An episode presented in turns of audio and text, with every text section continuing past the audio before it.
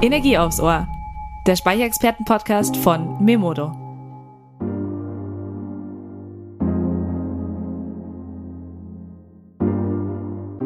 Hi Energiefans, heute gibt es wieder Energie aufs Ohr.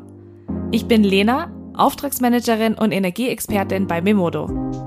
Einmal im Monat zieht es mich vors Mikrofon, um mit Energiespezialisten von nah und fern über News, spannende Learnings, Trends und die Energiezukunft zu quatschen. Legen wir los. Hallo liebe Zuhörerinnen und Zuhörer und willkommen zu einer ganz besonderen Memodo Podcast Folge Energie aufs Ohr. Wir feiern dieses Jahr unglaubliche 10 Jahre Memodo. Yay. Und das wollen wir euch natürlich nicht vorenthalten und haben unsere drei Gründer Daniel Schmidt, Enrico Brandmeier und Tobias Wenleder geschnappt und zu uns hier auf die Couch gesetzt. Hallo ihr drei. Hallo Lena. Servus Lena. Hallo Lena. Ich freue mich wahnsinnig, dass ihr heute da seid. Ähm, ist ja auch tatsächlich nicht zum ersten Mal im Studio. Es ist auch tatsächlich ja nicht das erste Mal, dass wir über eure Gründung sprechen die Gründung der Memodo GmbH.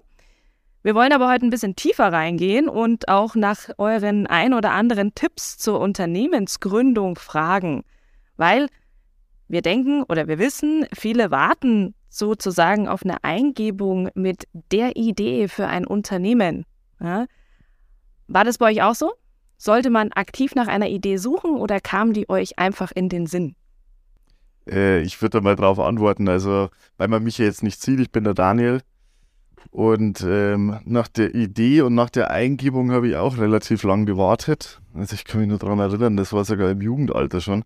Hatte ich immer wieder mal irgendwelche äh, mal bessere, mal schlechtere ähm, Einfälle, ähm, ja, was man vielleicht verwenden könnte, um daraus ein Unternehmen zu gründen. Ähm, tatsächlich war es dann eigentlich eher Zufall, würde ich sagen. Also wer sich, du hast die Gründerstory gerade schon angesprochen, ähm, wer sich die schon angehört hat, wir sind da eher so reingestolpert in die Photovoltaikbranche. Ähm, Im Prinzip über das ähm, Studium von Tobias und seinem damaligen Studentenjob.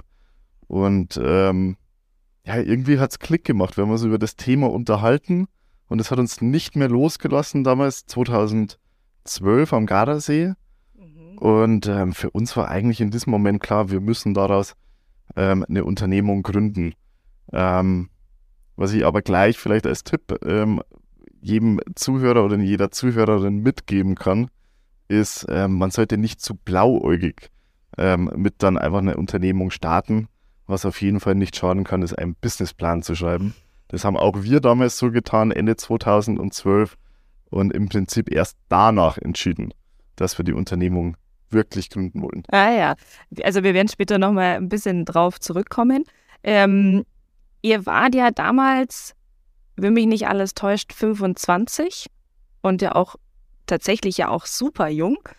Was haben denn eigentlich eure Eltern, Freunde oder Familie denn so gesagt? Standen die hinter euch? Jetzt antworte ich mal, ich bin Tobias, da ihr mich auch nicht sehen könnt, um deine Frage zu beantworten. Nein, die standen nicht hinter uns.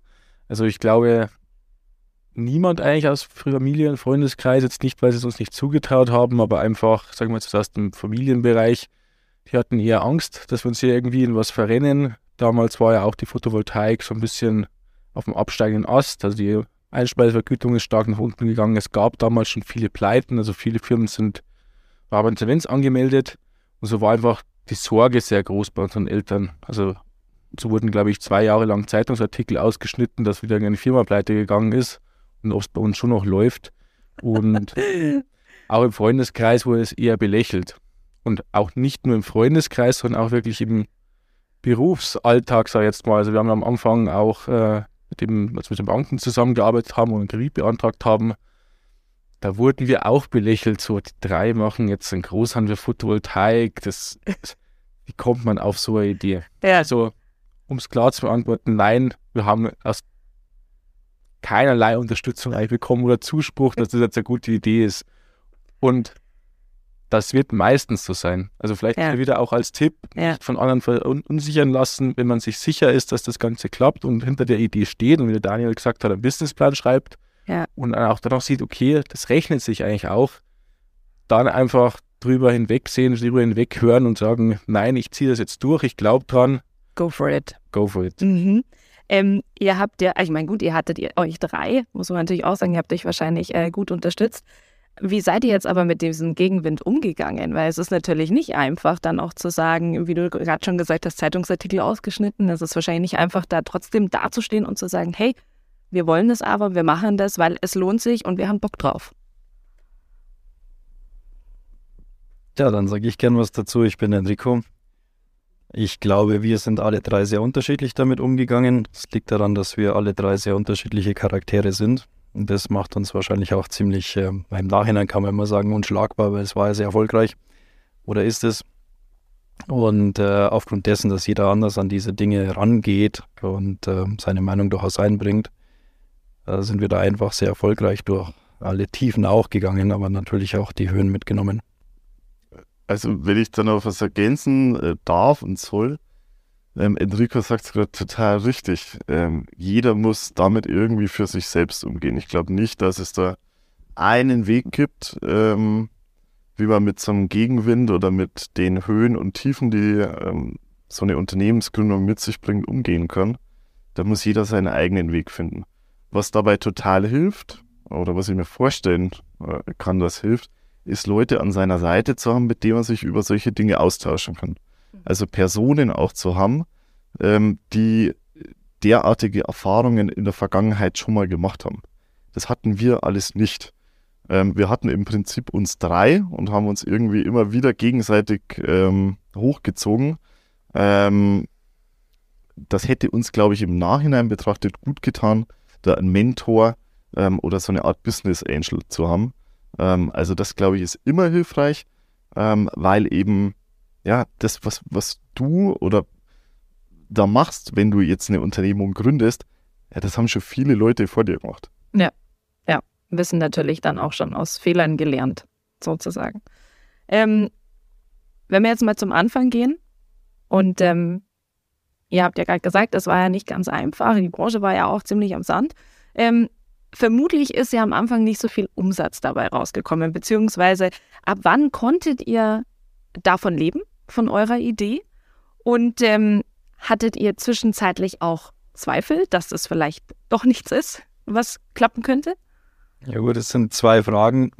Also ich glaube, dass wir nicht wenig Umsatz gemacht haben vom ersten Tag weg. Die Dimensionen sind einfach im Großhandel sehr schnell sehr groß. Wenn man ähm, einige Kundschaft äh, überzeugen kann, äh, bei einem äh, die Produkte zu kaufen und jetzt sind die in der Photovoltaik aber nicht ganz so günstig. Von dem her sind weniger Anlagen auch gleich sehr viel Umsatz. Äh, wir konnten schon im ersten Jahr sehr gut davon leben, haben es aber nicht getan. Also wir hatten unsere eigene Art und Weise, ähm, das Geld auszugeben und es war einfach, wir haben wenig ausgegeben. Also, Tobias und ich, wir waren ja noch Studenten eigentlich und dann haben wir uns eben mit, äh, ist ja kein Geheimnis, mit 600 Euro im Monat äh, über Wasser gehalten und äh, ja, für uns war das jetzt kein Schritt zurück, sondern wir waren es halt nicht anders gewohnt. Ich glaube, beim Daniel war das Ganze noch ein bisschen schwieriger. Ist dann ganz wenig später dazugestoßen und hat sich dann damit auch abgefunden. Und von dem her hatten wir dann relativ äh, sparsamen Gleichschritt, obwohl die Firma sehr gut äh, funktioniert hat. Und ich nehme das immer wieder wahr, wenn man jetzt ähm, ja, zurückblickt oder auch auf andere schielt wir waren eben nicht diejenigen, die sich gleich einen Firmenwagen gegönnt haben und große Auszahlungen gemacht haben, sondern wir haben eigentlich nie Geld ausgeschüttet und wir haben uns eigentlich nie einen Firmenwagen gegönnt, bis vor wenigen Jahren mal. Also tatsächlich nicht lang, oder? Ich habe seit, ja gut, seit drei Jahren, okay. Nee, aber ja, also sieben Jahre davor haben wir Geld verdient und, und haben eigentlich kein Geld ausgegeben groß. Und das ähm, war schon Teil unserer Identität. Es war auch manchmal etwas komisch, zu, ja, so zu, das so mitzuerleben, wie dann eben Mitarbeiter mehr verdient haben oder einen Firmenwagen bekommen haben und, und man selber eben nicht. Ja, wir wollten das Ganze langfristig äh, machen und haben es entsprechend auch finanziell auf ein Fundament gestellt, was funktioniert. Und das ist so die Antwort auf eine Frage, die ich gar nicht jetzt habe. So, wie funktioniert das? Und wenn man Geld verdient, dann ist es halt so, dass ich die Hälfte dann wieder ans Finanzamt geben muss. Und das Finanzamt ist nicht von Tag 1 da, sondern es ist halt dann irgendwie nach einem Jahr da und dann mhm. geht Geld weg. Und dann möchten die gleichzeitig noch eine Vorauszahlung für die Gewinne, die ich noch gar nicht gemacht habe. Und das kostet halt alles Liquidität. Also wenn ich zurückblicke, ein Finanzproblem hatten wir tatsächlich deswegen nie, weil wir mit Geld gut umgehen können, aber äh, Liquiditätsprobleme hatten wir noch ein nöcher früher. Also, das hat uns dann schon, so, schon begleitet, ja, genau. Ah, gut, ich meine, Liquiditätsprobleme, ihr wart ja am Anfang, ähm, ich glaube, das können viele Gründer oder junge Unternehmen von sich behaupten. Ähm, eine Frage war ja noch, wie seid ihr damals mit äh, Zweifel umgegangen, beziehungsweise habt ihr vielleicht auch einen Tipp, um auch wieder Motivation zu erlangen und zu bekommen in so einem Tief? Ja, ich antworte jetzt einfach noch drauf, weil es gut passt. Also, es war schon so, dass wir auch Tiefen hatten. Ich bin ja vorher schon drauf eingegangen und alleine würde ich diese Tiefen nicht erleben wollen. Also es ist schon schwierig genug, auch zu dritt manchmal. Und der Daniel meinte, es ist schon gut, wenn man einen Mentor hat. Wir hatten neben uns drei und es ist nicht immer gut gelaufen. Und auch zu der Zeit war die Photovoltaik nicht immer ähm, ja, ein Markt, bei dem die Ware mal verteilt wurde und alles super toll funktioniert hat, sondern es war ein schlimmer Markt, wo wirklich viele Menschen ähm, ja, ihre Existenz vielleicht auch im Markt verloren haben, weil weil es einfach nicht mehr funktioniert hat, weil man nicht mehr Geld damit verdienen konnte bei der Montage und entsprechend haben dann auch wir Geld verloren, weil die Leute ihre Rechnungen nicht mehr zahlen konnten und das ist dann nicht angenehm. Ich denke, es war im Jahr 2015, als wir wirklich äh, mit so vielen Problemen, Insolvenzen auch zu tun hatten. Das geht dann schon an die Substanz, wenn du ein ganzes Jahr lang hart arbeitest und selbst bei dir am meisten sparst und am Ende des Tages dann gar nichts mehr dran übrig bleibt, weil du so viel abschreiben musst und das hat dann nicht so viel Spaß bereitet. Und dann ist es ähm, schon gut, wenn man sich eben hat und sich selber stützen oder gegenseitig stützen kann oder es auch mal jemandem erzählen kann oder irgendwie Hilfe hat, ja. Mhm. Der auch was versteht, ja. Und ich würde gerne noch ergänzen, was uns da auch immer geholfen hat, dass wir an das, das große Ganze, sage ich jetzt mal, dass die Photovoltaik die Zukunft hat, auch geglaubt haben. Also ich glaube, es ist sehr schwierig, wenn man da Probleme hat und die Herausforderungen immer größer werden, wenn man dann nicht mehr daran glauben kann, an sein Ziel. Oder was sagt die, die Vision, die man hatte, irgendwie sagt, die ist jetzt gefährdet und das hatten wir eben nicht. Also wir haben schwierige Zeiten erlebt, das auch gerade 2015, wie Enrico gesagt hat. Aber wir haben immer daran geglaubt, die Photovoltaik wird die Zukunft sein, gerade mit den Speichern zusammen. Und das hat uns auch immer wieder im Gespräch da miteinander auch rausgezogen und gesagt, wir werden das überstehen und es wird weitergehen.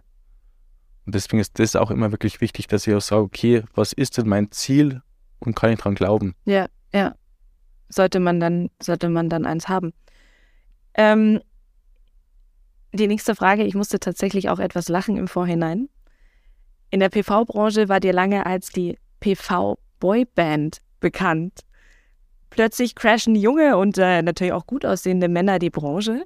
Ähm, wahrscheinlich fanden das nicht alle so cool. Äh, wie war euch das bewusst und ähm, habt ihr da vielleicht auch irgendwo aktiv dagegen gesteuert, so als die jungen Wilden? Also, dass wir als eine Boyband bekannt sind, äh, das ist mir jetzt neu. Aber tatsächlich, die jungen Wilden trifft es wahrscheinlich ganz gut. Und ähm, ich glaube, ähm, Tobi hat das ja vorher schon mal gesagt, äh, wir hatten relativ wenig Unterstützer ähm, bei unserem Projekt und gerade so was, glaube ich, den Wettbewerb angeht oder etablierte Branchengrößen, ähm, naja, da wurde Memoda schon auch so ein Stück weit belächelt. Ähm, Im Prinzip die Eintagsfliege, die wahrscheinlich morgen wieder weg sein wird. Ähm, ich glaube, wir haben hier das Gegenteil bewiesen. Und ähm, ja, das war natürlich schon, schon spannend. Also ich glaube, wir haben das auch in einer unserer Podcast-Serien mal erzählt, als wir das erste Mal in Asien waren. Ähm, damals bei Samsung in Südkorea und ähm, dort das erste Geschäftsmeeting hatten. Da ging es um den Import von ähm, Energiespeichersystemen. Samsung war da einer der ähm, ersten, der Lithium-Ionen-Batterien im deutschen Markt angeboten hat. Und deswegen sind wir eben rübergeflogen. Das war unsere erste gemeinsame Geschäftsreise. Dann saßen wir in diesem Meetingraum und 10 Minuten vergehen, 15 Minuten vergehen, 20 Minuten vergehen, die Tür steht immer noch offen und es wird immer noch Smalltalk betrieben. Und irgendwann kam von unserer Seite die Frage, ja, wollen wir nicht mal mit dem Business-Meeting starten? Und dann wurde uns, ähm, wurden wir nur mit großen Augen angeguckt, äh, mit der Frage, ja, wann denn unsere Chefs kommen würden ähm, und so ging es uns natürlich öfter. Wir waren, wir waren junge, ja, junge, junge Kerle irgendwie ähm, und wurden dann nicht immer sofort von allen als, ich sage jetzt mal, ernste Geschäftspartner wahrgenommen. Aber wir haben uns bewiesen, wir haben uns ähm, weiterentwickelt, würde ich auch sagen. Und ich glaube, mittlerweile sind wir in der Branche anerkannt. Habt ihr damals aktiv dagegen gesteuert dann? Also habt ihr versucht, dann nicht als junge Wilde zu wirken? Beziehungsweise, du hast es ja schon gesagt, da waren ähm, natürlich sehr viele ähm, alteingesessene Firmen auch. Ja? Habt ihr da probiert, ähm, irgendwo dagegen zu steuern und zu sagen, okay, vielleicht wird man seriöser oder wolltet ihr immer die jungen Wilden bleiben? Also ich antworte mal aus, aus unserer Marketingperspektive darauf, nein, wir versuchen eigentlich immer noch die jungen Wilden zu bleiben. Ja, okay. Also eigentlich ist das Gegenteil der Fall. Wir wollen ähm, frisch sein, wir wollen neu sein, wir wollen dynamisch sein diese ganze Großhandelssparte ist natürlich auch so ein bisschen angestaubt. Ähm, da versuchen wir schon aktiv anders zu sein als andere. Ich denke, das machen wir auch sehr gut. So, und ähm, ab 2020, also Corona, ihr wisst ja noch, ist losgegangen, ähm, ging es bei Memodo aber steil bergauf. Und ähm, weil die Memodo ja auch Teil der GC-Gruppe geworden ist.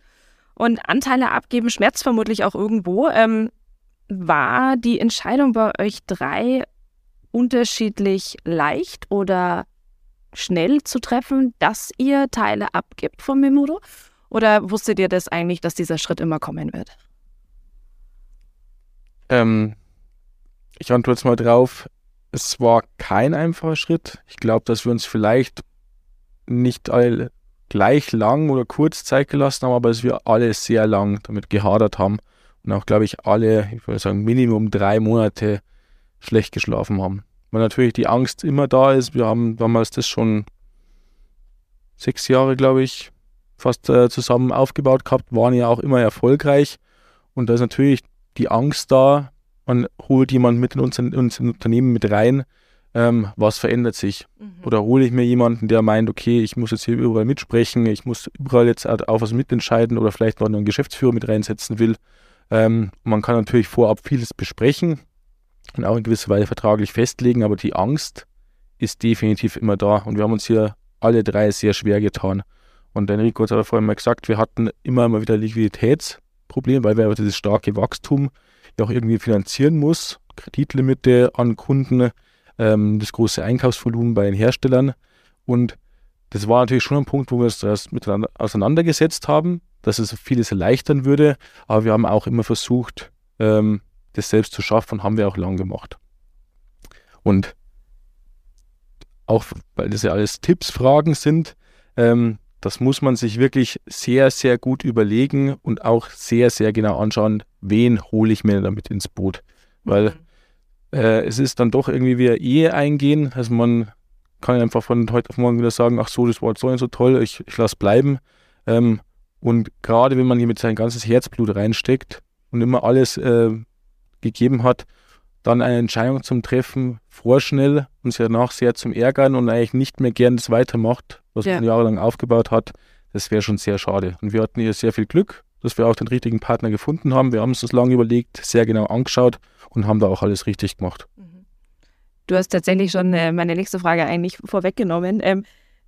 Wäre nämlich auch so ein Tipp gewesen, was man bei so einer Entscheidung bedenken muss. Tobi, du hast das gerade, glaube ich, ganz cool gesagt. Ähm, sowas wie mit einer Ehe, man kann nicht einfach wieder raus, dann ähm, nach einer kurzen Zeit, wenn man dann nicht mehr Lust drauf hat. Ähm, was würdet ihr, Enrico, du bist ja sozusagen unser Chef der Finanzen, ähm, was würdest du von der finanziellen Seite? Hast du auch drei Monate nicht geschlafen bei der Entscheidung? Mindestens sechs. Okay. nee, der, der, Tobi ist bei uns immer der entspanntere. Äh, nee, aber es ist, äh, ich sage mal so, wir haben uns ja auch sehr viel Zeit genommen für diesen Prozess. Also deswegen waren es vielleicht tatsächlich mehr als drei Monate, aber ich, bevor man das Ganze nochmal durchkaut, also man muss sich wahnsinnig viel Zeit auch nehmen, äh, um sich das anzuschauen, genau wie es der Tobi gesagt hat. Man muss das gut überlegen. Wir sind in der wahnsinnig glücklichen Situation im Nachhinein, wo ja immer alle schlauer sind, zu sagen, naja, wir haben wirklich fast alles richtig gemacht in diesem Zusammenhang. Aber wie gesagt, nachher kann man immer noch äh, nachjustieren, aber Verträge werden vorher geschrieben. Ähm, und das, das war alles gut so. Und für mich ist es dann auch so dieses Gefühl, wir hatten damals viele Dinge vereinbart und besprochen und wir sind sehr erfolgreich in die Sache reingegangen. Und wenn du dann feststellst, naja, wir sind zu dritt erfolgreich, wir brauchen jetzt keinen vierten an der Hand, aber manchmal ist es gut, die vierte Person zu fragen und das ist dann schon uns überlassen, wann wir die vierte Person vielleicht fragen. Und das mag vielleicht dann auch der nächste Gesellschafter noch sein, dann ist das auch ein Vorteil. Also da ist einfach, weil es ja auch als Tipprunde gedacht ist, schon eine schöne Sache, dass wir mit jemandem da reden können, der weiß, was unsere Sorgen und Nöte sind, beziehungsweise wenn wir welche haben, dass er sie auch versteht. Also wir haben es ja nicht mit einem Finanzinvestor zu tun, der uns wie eine Zitrone ausquetscht, was ja immer wieder unterstellt wird. Ein Finanzinvestor äh, oder Private Equity kann gut sein für manche, aber für uns wäre es das nicht gewesen, sondern wir haben da jemanden, der eben in der gleichen Branche tätig ist und ähm, unsere Fragen versteht und auch uns unterstützen kann, wenn wir es wollen. Also von dem her war es ein sehr großer Vorteil. Von der finanziellen Seite ist es so, wir hätten das auch noch länger geschafft. Mhm. äh, ohne äh, diesen Investor, ohne das Geld, aber zu welchem Preis? Und letztendlich wollen wir natürlich auch auf der einen Seite ruhig schlafen, wir wollen aber auch ein, nicht nur ein guter, sondern ein sicherer Arbeitgeber sein und mit einer gewissen Kapitaldecke ins Geschäft zu gehen, ist halt einfach angenehmer als ohne. Als ohne. Und wenn ich, wenn wir dann überlegen, okay, in welche Geschäftsbereiche möchten wir denn investieren, dann können wir heute darüber nachdenken und investieren. Früher musste sich das vom ersten Tag weg eben immer lohnen und dann konnte man nicht so investieren, wie man es vielleicht für richtig empfunden hätte. Die unternehmerische Freiheit, die wir jetzt aus dieser Perspektive heraus haben, ist einfach sehr luxuriös und die tut auch gut und sie ist auch sehr, ähm, sagen wir mal, erträglich für uns, weil wir wissen ja, was wir tun. Ja. Also wenn wir heute Entscheidungen treffen, dann sind die ja eigentlich schon meistens ganz gut, weil sonst wäre man ein schlechtes Management und, und äh, von dem her können wir dann aufgrund dessen extrem viel schneller wachsen. Und das ist, was wir die letzten Jahre natürlich sehen, jetzt nicht so sehr aufs Wachstum allein einzugehen, aber wenn, wenn man ein Wachstum im Schnitt die ersten fünf Jahre hat und das dann über die nächsten fünf Jahre, also jetzt über zehn Jahre im Schnitt gleichmäßig hinkriegt oder sogar noch steigert, dann ist das schon ziemlich verrückt. Ja, absolut. Ich muss da auch unbedingt noch einen Tipp geben an unsere Hörer und Hörerinnen. Holt euch jemanden für diesen Prozess, der sich damit auskennt. Wirklich. Okay, also, gut du wirst in diesem Prozess mit äh, Begrifflichkeiten konfrontiert, die hast du vielleicht davor noch nie gehört. Tag-along, Drag-along. Da sind bei uns so viele Fragezeichen auf einmal entstanden. Ähm, und äh, da macht es auf jeden Fall Sinn, sich irgendwie eine Beratung an die Seite zu nehmen, ja. Die einen das ein bisschen begleitet und unterstützt bei diesem Prozess, weil das ist ein Riesenprozess und das wird die Geschichte dieses Unternehmens oder deines Unternehmens komplett auf den Kopf stellen und total verändern. Also es macht absolut Sinn, sich da jemanden mit reinzuholen ähm, und ähm, glaube mal nicht, dass das Anfänger sind, ähm, die mit dir da am Tisch sitzen. Also mit den Leuten, die man da in der Regel zu tun hat bei solchen Prozessen, mit Private Equities und Co., die wissen ganz genau, was da los ist, die wissen ganz genau, ähm, was sie wollen und du weißt es in der Regel nicht. Ja. Insbesondere dann, wenn du das gerade zum ersten Mal machst. Also mein Tipp, auf jeden Fall jemanden holen, eine Beratung. Das kostet ein bisschen Geld, ähm, das mag dann auch wehtun, wenn es vielleicht dann nicht zum Anteilsverkauf kommt oder zur Beteiligung, aber es wird sich auf jeden Fall auszeichnen. Also seid gewappnet. Ich muss jetzt fragen, weil jetzt sitzt ihr drei alle mal da. Ähm, wart ihr euch eigentlich immer einig? Weil ihr seid ja ursprünglich drei Freunde gewesen mit einer Idee und ähm, zehn Jahre eine Firma zusammen leiten, zehrt wahrscheinlich halt auch an der Freundschaft oder würde ich jetzt mal davon ausgehen. Ähm, erstmal, wart ihr euch immer einig und hängt ihr eigentlich auch nach der Arbeit noch rum? Zusammen? Also ich sag's mal als erstes, ich glaube, wir sind uns nie einig. Nein, es stimmt natürlich nicht, aber das ist ja deswegen, warum wir es gut machen, weil wir uns eben nicht immer gleich einig sind. Sonst wäre es ja auch irgendwie blöd, wenn wir alle gleich die gleiche Meinung hätten. Dann, dann weiß ich, das ist schon sehr politisch bei uns.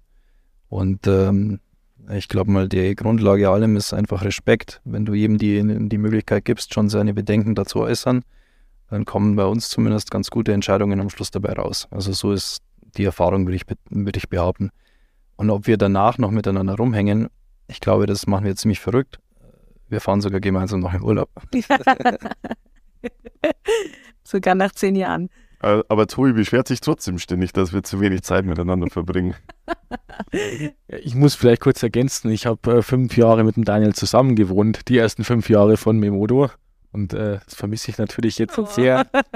ähm, aber Nico und ich äh, haben dann auch mal Kinder bekommen, vor drei Jahren ungefähr. Das heißt, es ist ein bisschen schwierig geworden, dann halt einfach noch auch viel zusammen irgendwie feiern zu gehen oder nach der Arbeit was zu machen, da ja quasi noch ein paar Kleine daheim auch gerne den Papa sehen möchten.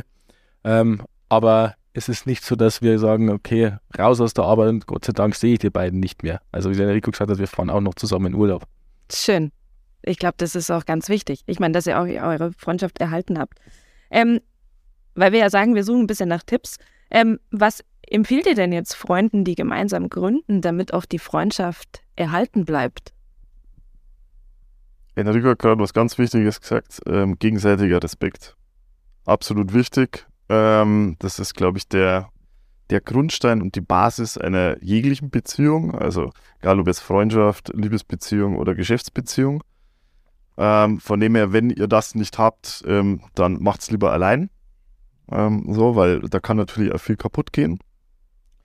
Ähm, berufliches von privaten trennen, würde ich auch mal sagen. Also, wenn wir gemeinsam in Urlaub fahren, und das machen wir jedes Jahr, also klar, diskutiert man dann auch mal über Arbeitsthemen, aber das ist wirklich minimal. Ja, Also bei uns steht dann die Freundschaft im Vordergrund und der gemeinsame Urlaub und eben nicht das Geschäft. Und ähm, ich glaube, das ist auch total wichtig, weil ansonsten verschwimmt das so sehr ähm, und irgendwann kennt man den Unterschied zwischen Freundschaft und, und Geschäftlichen nicht mehr. Also das wären so meine zwei Tipps. Mhm. Ähm, Respekt, gegenseitiger Respekt und ähm, ja, versucht das ein bisschen zu trennen. auch mal abzuschalten dann, ja. Ähm, mittlerweile, gut, seid ihr jetzt die drei CEOs eines fast 400-köpfigen Unternehmens. Wir haben uns ja auch die letzten Jahre auch immer wieder verdoppelt. Und ähm, es ist ja eigentlich extrem viel Verantwortung. Muss man ja eigentlich jetzt mal so sagen. Ich meine, 400 Leute sind wir mittlerweile. No pressure. no pressure. Ähm, wie geht ihr damit um? Weil es ist natürlich auch, ähm, ja, Stichwort vielleicht auch mal loszulassen und auch zu sagen, okay, es sind Aufgaben, die man vielleicht, die ihr früher übernommen habt, die ihr jetzt aber gar nicht mehr übernehmen könnt. Wie, was ist da so euer Tipp? Wie geht ihr damit um? Naja, Wachstum wird von Jahr zu Jahr irgendwie immer mehr anstrengend, weil du wächst ja immer auf einer größeren Basis. Wenn es zwar relativ gleich bleibt, ist es absolut halt irgendwie immer das Doppelte nochmal drauf. Also entweder man schafft abzugeben oder man äh, wird halt dran zerbrechen irgendwo. Also in dem her hat man nicht so viel, so viel Wahl. Also man ist natürlich da schon auch immer äh, vor einem, ja, es ist sehr, sehr viel Druck dabei einfach, das ist ganz klar. Und da muss man eben die Fähigkeit entwickeln, abzugeben. Und abgeben alleine ist ja nicht immer des Rätsels Lösung, sondern man muss ja auch in einer Art und Weise übergeben, wo man dann auch weiß, danach funktioniert das. Die positive Erfahrung ist eigentlich fast alles, was man abgibt, funktioniert dann besser, weil es ist natürlich relativ verrückt, wenn du, weiß ich nicht, gefühlt zehn Jobs gleichzeitig machst, aber so entwickelt sich das nun mal. Man hat ja in der Firma, wenn man die selber groß macht, keine Rechtsabteilung oder und so weiter. Also das, das also auf irgendeinem Schreibtisch landet und wenn man ein neues Gebäude errichtet, also alles kommt von links und nach rechts und, und alles muss irgendwie bearbeitet und beantwortet werden. Also es wird dann nicht weniger. Also die Geschwindigkeit abzugeben ist sicherlich äh, wichtig und die muss genauso schnell, also man muss genauso gut beschleunigen in diesem Aspekt, wie, wie eben die, das Wachstum eben da ist. Und wenn, und, und da muss man besonderen Augenmerk drauf legen und dann entsprechend auch das Personal nachziehen und versuchen, ähm, Personal einzustellen, wo man dann auch Vertrauen geben kann und übergeben kann, weil sonst wird es nicht funktionieren. Also ich muss ja auch noch was dazu sagen, ähm, und zwar ein äh, Tipp, den mir unser lieber Freund Christoph Schön und ähm, auch ist, Christoph ist ja unser Vice President Sales Marketing und Produktmanagement, äh, einer der besten Tipps und er, er gibt viele Tipps, das muss man gleich dazu sagen. Aber einer der besten Tipps ähm, war definitiv ähm, Vakuum zu erzeugen und Vakuum auch mal zuzulassen. Soll heißen, selber auch mal rauszugehen, sich mal trauen, rauszugehen aus seiner Position, aus den Dingen, die man davor eben gemacht hat, weil so als Gründer und Geschäftsführer nimmt man unglaublich viel Raum ein. Und immer wenn man diesen Raum selber einnimmt, gibt man anderen Leuten nicht die Chance, diesen Raum zu befüllen. Das heißt, wenn ich möchte, dass andere Leute ähm, diesen Raum befüllen, dann muss ich selber erstmal rausgehen. Und es tut erstmal total weh, weil das Kontrollverlust bedeutet. Das heißt erstmal, ich gehe da raus und ich weiß jetzt nicht, was da passiert. Ähm, aber nur so hat man die Möglichkeit, dass andere Leute nachrücken. Und Lena, du bist ja im Prinzip, Prinzip, ja, im Prinzip das beste Beispiel. Ähm, du hast bei uns äh, im Innendienst angefangen und leitest mittlerweile diese Abteilung mit, ich weiß, seit ähm, über 40 Personen, glaube ich, in deinem Team. Ähm, und das ist so eine tolle Erfolgsgeschichte. Und was man da aber vielleicht noch dazu sagen muss, gleich für alle zukünftigen Gründer und Gründerinnen oder vielleicht auch für alle, die jetzt zuhören und selber schon ein Unternehmen leiten, ähm, es wird nicht möglich sein, immer alle Leute aus dem eigenen, ich sage jetzt mal, Personalbestand hochzuziehen und zu formen. Also Mhm. sprich, ähm, zu Teamleads, zu Head-Offs ähm, und so weiter zu, zu machen. Ich glaube, man muss schon auch offen dafür sein, ähm, Personal, Führungspersonal, gutes Personal auch von außen reinzuholen. Leute, die eben schon Erfahrung haben, zum Beispiel in den Bereichen Logistik oder Einkauf oder Vertrieb, wie auch immer. Ähm, ich glaube, da darf man keine Angst davor haben, außenstehende, ähm, erfahrene Kräfte auch mit ins Team zu holen. Ich glaube, das kann einem den richtigen Boost nochmal geben. Ja, also einfach Expertisen auch dazu zu holen, weil meine, wir haben es ja gerade angesprochen, wir sind ja über die letzten zehn Jahre extrem gewachsen. Wir haben eine Internationalisierung auch mit dabei, also das geht ja auch immer noch weiter. Ähm, Ich könnte mir nie vorstellen, sowas aufzuziehen. Wie skaliert man eine Firma so extrem nach oben? Äh, gute Frage, Lena. Tatsächlich, darüber haben wir uns im Vorhinein auch keine Gedanken gemacht. Ähm, wir hatten damals, ich habe ja ganz am Anfang von diesem Businessplan berichtet.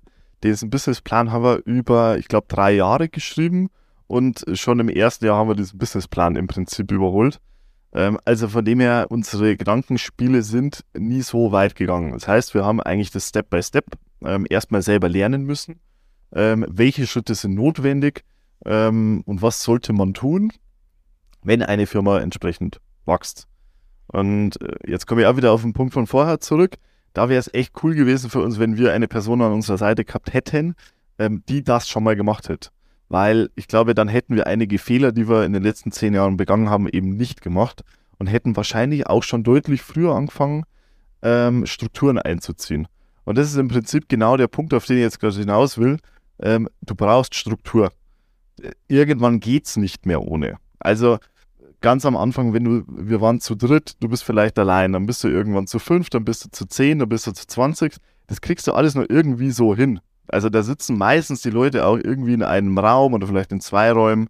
Ähm, und ähm, der Informationsfluss funktioniert sehr einfach und sehr schnell und sehr zielgerichtet. Das geht aber irgendwann nicht mehr. Also spätestens, wenn man, ähm, ich sage jetzt mal, über die 20, äh, 30 Mitarbeitenden hinausgeht, ähm, Büros in verschiedenen Städten unterhält oder sogar in verschiedenen Ländern, dann ist alles das über den Haufen geworfen. Das kannst du vergessen. Und das ist tatsächlich auch einer der Punkte, der uns am häufigsten vorgeworfen wird oder angelastet wird, mangelnde Kommunikation. Und Kommunikation ist für mich das Schwierigste im Aufbau eines Unternehmens, sicherzustellen, dass die Informationen ähm, immer bei der richtigen Person landen. Und deswegen, da kann ich nur den Tipp geben, frühzeitig damit anfangen, Strukturen einzuziehen, aufzubauen ähm, und natürlich coole Kommunikationsmittel zu finden. Wir nutzen bei uns zum Beispiel Microsoft Teams, wir nutzen jetzt im ähm, Projektmanagement Asana. Ähm, also es gibt digitale Tools, die man dafür verwenden kann, aber Tipp Nummer eins ist, frühzeitig anfangen, Strukturen einzuziehen. Tipp Nummer zwei, klare Prozesse definieren. Mhm die dann auch funktionieren. ja, es ist tatsächlich so. Also ich nenne es manchmal äh, die Mimodo-Geschwindigkeit. Wir sind hier zu dritt. Der eine rennt mit irgendwas voran und dann ist es halt so und dann muss der nächste entweder hinten ran aufräumen oder irgendwie dran aufbauen. Es hilft ja alles nichts. Also wenn der Vertrieb von mir aus irgendwas verkauft hat, äh, der Einkauf hat es halt beschafft, dann muss halt irgendwie die Lagerfläche dazu her und die Logistik muss da mitmachen. Und ich denke, da sind wir in Meister in der Geschwindigkeit weil einfach die, sage ich mal, es wird halt einfach so vieles gemacht. Wir, einer geht voran, die anderen müssen hinterher und hilft ja alles nichts. Also von dem her sind wir da einfach wahnsinnig ultraschnell, aber wir trauen uns auch wahnsinnig viel zu. Wir sind, Daniel hat es gesagt, wir haben unsere eigenen Ziele relativ zügig auch wieder überholt, aber wir sind ja auch so, dass wir versuchen, gut und realistisch zu planen. Und das ist schon ein Tipp, wo man jedem geben kann. Auch ähm, traut euch ruhig einiges zu. Ein Jahr ist furchtbar kurz, aber am Ende des Tages ist in einem Jahr dann doch wieder wahnsinnig viel passiert. Und was in der Zwischenzeit eben sein kann, ist, dass man manchmal tatsächlich gar nicht so viel zu langsam war mit der Struktur nachziehen und vielen äh, Entscheidungen oder Prozessen zu definieren. Nur ist in so einer Wachstumsstory äh, einfach sechs Monate ähm, sind Jahrhunderte sozusagen. Also wenn man auch nur wenige Monate manchmal hinten dran ist, dann tut es auch gleich wieder direkt richtig weh. Deswegen richtig und strukturiert an die Sache rangehen und, und sagen wir mal, auch in Anführungsstrichen nachhaltig. Nur so wird es dann auch funktionieren, sonst fällt es einem halt auf die Füße. Und da kann man dann auch wieder über Personal diskutieren, wenn man hier an der falschen Stelle spart. Und ähm, man muss halt, wenn ich komplizierte Aufgaben habe, dann muss ich halt auch Leute nehmen, die entsprechend ausgebildet sind oder wo sich das auch gut zutrauen. Am Ende des Tages funktioniert es vielleicht nicht, wenn ich das nicht mache. Und mein Gott, wir sind alle Menschen, da gibt es halt den Faktor, manchmal funktioniert es halt nicht ja, dann habe ich die Arbeit halt nicht nur doppelt, sondern dann habe ich sie zehnfach zum Teil. Und weil das Wachstum hört ja nicht auf dazwischen. Und mit unserer Memodo-Geschwindigkeit, äh, ja, muss man halt dann einfach hintenrum aufräumen. Es wird immer irgendwie weitergehen, egal was passiert, es geht immer irgendwie weiter und dann darf man halt den Kopf in den Sand reinstecken. Aber das, glaube ich, sind schon nochmal ganz gute Tipps, dass man dann entsprechend auch die Struktur und die Prozesse vor allem dann nochmal hinten nachzieht, weil sonst wird es einmal auf die Füße fliegen. Mhm. Ich hätte noch eine Ergänzung auch dazu. Wichtig ist, in der Strukturaufbau auch Zeit für die Mitarbeiter zu nehmen. Weil gerade die ersten Jahre haben wir einfach auch mit dieser Geschwindigkeit, die wir hatten, wir haben immer versucht, uns auch die Zeit für die Leute zu nehmen in Feedback-Gesprächen und haben das immer zu dritt gemacht. Da wir einfach eng mit den Leuten zusammengearbeitet haben und es war natürlich schwierig, dass wir uns alle drei Zeit nehmen und dann auch viel Zeit nehmen, gerade wenn es mehrere Leute sind. Und dann kam das oft immer zu kurz. Das heißt, wir hätten das gern gemacht, haben gesagt, ja, es ist so schwierig von der Zeit, äh, das umzusetzen. Da war auch immer Verständnis von den Leuten, gerade diese Start-up-Mentalität. Äh, jeder versteht, wir haben viel zu tun, wir wollen nach vorne. Aber jeder hätte, oder die Mitarbeiter hätten sich gewünscht, dass man sich mehr Zeit nimmt, um mit ihnen zu sprechen. Und deswegen kann ich auch nur aus der Erfahrung raus sagen, vielleicht frühzeitig das einführen, dass man sagt, okay, man hat bestimmte Ansprechpartner, man führt regelmäßige Gespräche ein, die einfach auch eingehalten werden, weil es einfach nochmal auch mehr Wertschätzung den Mitarbeitern gegenüber bringt, auch wenn man es überhaupt nicht böse meint und ja eigentlich das denkt, das passt schon. Einfach das Feedback nochmal und als Tipp für jeden, da sich die Zeit nehmen und nicht zum sagen, ja, das, das passt schon, weil wir gehen ja alle in die gleiche Richtung und tauschen uns doch eh immer irgendwie aus, sondern sich da wirklich auch die Zeit zu nehmen und mit jedem Einzelnen da auch Gespräche zu führen. Und aktiv zuhören, ja. Wir führen es jetzt nach zehn Jahren ein. Macht ist besser als wir. ähm, aber Stichwort Aufgaben abgeben. Ähm, eure Aufgaben verändern sich ja auch. Und äh, Enrico, du hast es gerade schon angesprochen, ähm, es kommen auch neue Aufgaben auf den Tisch, die ihr bis dato noch nicht hattet. Ähm, wie bringt ihr euch die Aufgaben selber bei? Wie macht ihr das? Gut, also ich kann für mich sagen, ich kann einfach nichts liegen lassen und nicht damit leben, wenn einfach noch irgendwelche E-Mails nicht beantwortet sind. Von dem hilft es ja nichts. Also es muss ja irgendwie aus dem Postfach raus. Ähm, tatsächlich ähm, ist es ein bisschen schwierig, weil die Zeit äh, hat man ja nicht unbedingt, sich mit neuen Themen und äh, Themenfeldern äh, ausgiebig zu beschäftigen. Von dem her muss natürlich auch immer alles schnell gehen. Also dann steigt natürlich auch der Druck äh, und dann muss man eben abgeben. Und wenn man abgibt, dann kann man sich mit neuen Themen wieder mehr beschäftigen. Ich ähm, kann nur dieses Beispiel nehmen, zum Beispiel Memodo Neubau. Wenn wir selber neu bauen, dann ist das entweder ja, wenn jetzt viele Fehler gemacht werden, dann werden wir die später bezahlen müssen. Das will man natürlich vermeiden. Und das eine und das andere ist, man möchte ein Umfeld bauen, das ist, äh, muss natürlich auch perfekt sein. Also man, das ja unser, unser Stützpunkt, nennen wir mal einfach so. Und dann möchte man, dass das auch, ähm, dass das vernünftig ist. Und ja, und dann bleibt auch hier wieder nur die eine Möglichkeit, dass sich selber so viel wie nötig einbringen, aber niemals mehr als nötig, weil die Ahnung und die Kompetenz dazu hat man nicht. Also man mhm. baut dann eben Brücken und diese Brücken, die kann man oft nur selbst bauen und die, das muss man halt tun. Und da braucht man entsprechend dann Herzblut und Zeit und die muss man sich nehmen. Also du suchst dann sozusagen immer die Expertise, die du momentan nicht hast, um diese neuen Aufgaben zu bewältigen. Ja, ganz klar, natürlich. Also und, und so funktioniert es auch. Man kann natürlich hergehen und sagen, ich bilde mich jetzt selbst in jedem Teilbereich fort, aber es wird, nicht, das wird überhaupt nicht funktionieren. Also es, das ist ja genau der Punkt, den ich auch vorher meinte. Wenn man, äh, wenn man Aufgaben abgeben kann oder Kompetenzen, dann ist es meistens dann auch besser als vorher. Man muss halt jemanden finden, der sich mehr damit beschäftigt oder wirklich Profi ist in diesem Bereich.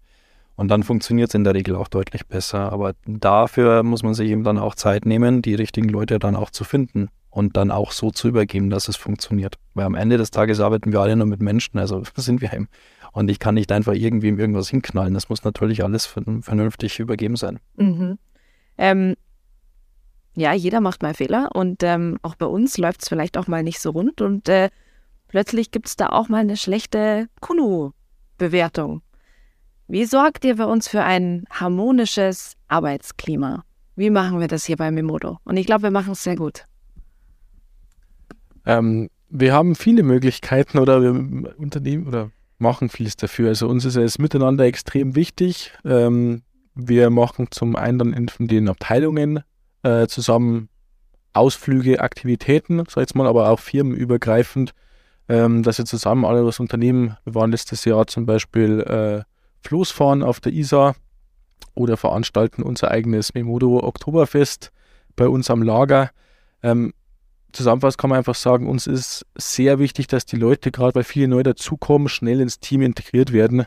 Und ähm, dazu versuchen wir einfach durch verschiedenste Veranstaltungen die Leute zusammenzuführen, dass man nicht nur am Arbeitsplatz zusammensitzt, sondern auch nach der Arbeit vielleicht noch Zeit miteinander verbringt und bieten auch so durch verschiedene Spielmöglichkeiten wie Tischtennis oder Dart oder Kicker, äh, natürlich Anlaufstationen, wo sich die Leute noch treffen können, haben glücklicherweise seit letztem Jahr auch eine Dachterrasse, wo man quasi die warmen Tage zusammen verbringen kann und Da darf natürlich der eine oder andere Aperol Spritz oder Bier auch nicht fehlen, was natürlich das den Leuten noch versüßt, vielleicht ein bisschen länger da zu bleiben.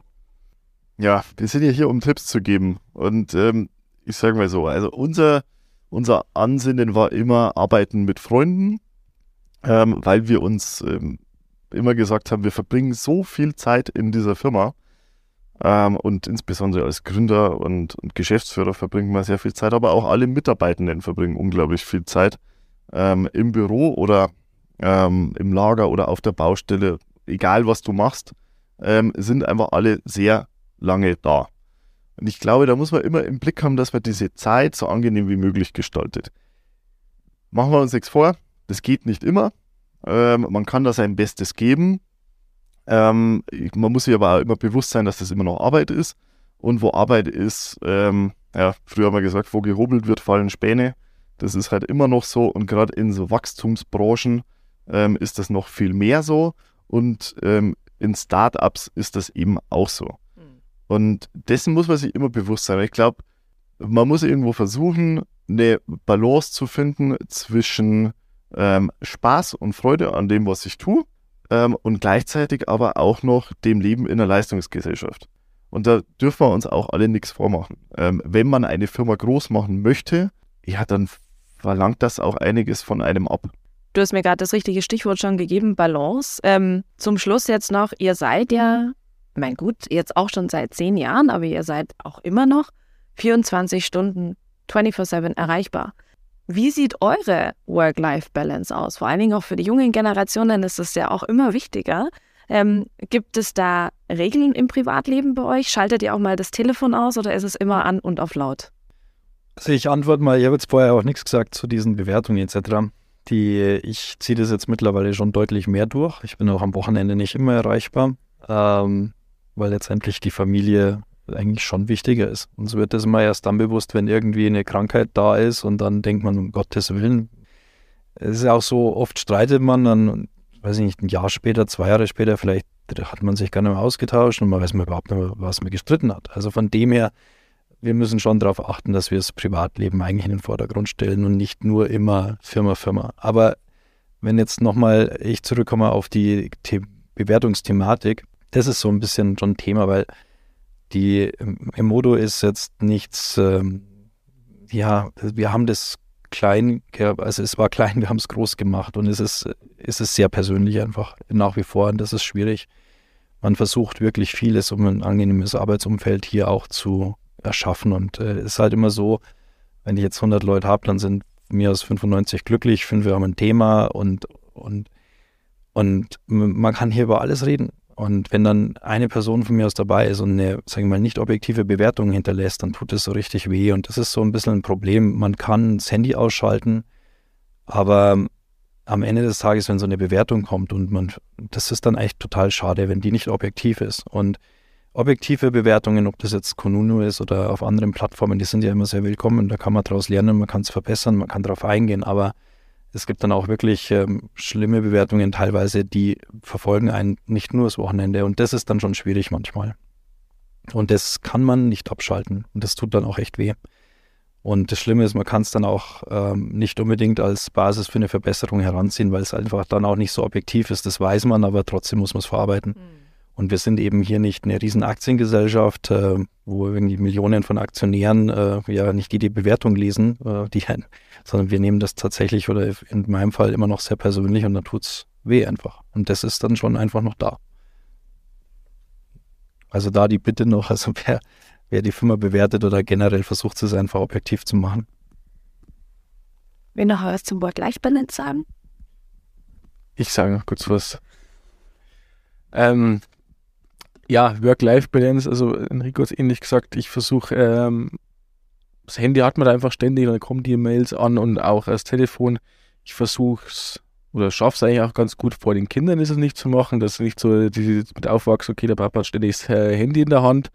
Ähm, darauf achte ich jetzt schon, aber ansonsten haben wir es die letzten zehn Jahre einfach so gelebt und deswegen ist es auch jetzt nicht, dass ich das als anstrengend empfinde würde aber, weil du wieder als Tipp gesagt hast, zu der jungen Generation, ähm, hier auch mitgeben, dass man sich vielleicht selbst einfach irgendwie Grenzen setzt, dass man es gar nicht so leben lernt. Dass es einfach so Mhm. Standard ist, dass ich einfach immer die E-Mails lese und dass ich immer ähm, erreichbar bin, weil mir ist zum ersten Mal im Winter dieses Jahr aufgefallen, da hatte ich auch eine Woche Urlaub, habe dann zwischendrin eine E-Mail gelesen und irgendwie war der ganze Tag dann gelaufen, weil mich es den ganzen Tag beschäftigt hat.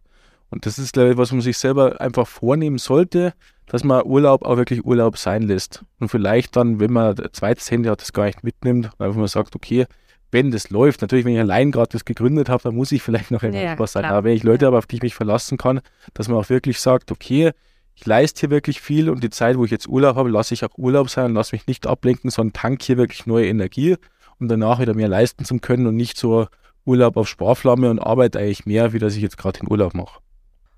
Und zum Schluss, ich meine, wir haben jetzt sehr viele Tipps von euch schon bekommen ähm, und ich glaube auch, dass unsere Zuhörerinnen und Zuhörer da ähm, einiges draus ziehen können, vor allen Dingen junge Unternehmerinnen und Unternehmer.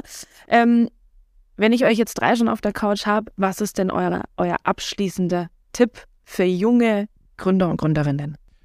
Das war ähnlich, was ich am Anfang gesagt habe. Wenn ihr eine Idee habt, von der ihr überzeugt seid, traut euch einfach und startet es. Also schreibt einen Businessplan, macht euch nochmal gezielt Gedanken und wenn sich das auch auf dem Businessplan noch mit genauer Betrachtung auch als positiv rausstellt, dann traut euch einfach. Der Fehler, was sehr viele machen, ist, ja, jetzt arbeite ich vielleicht erstmal noch weiter oder jetzt mache ich erstmal was anderes. Das kann ich ja immer noch irgendwann machen und das ist irgendwann, es kommt halt dann nicht.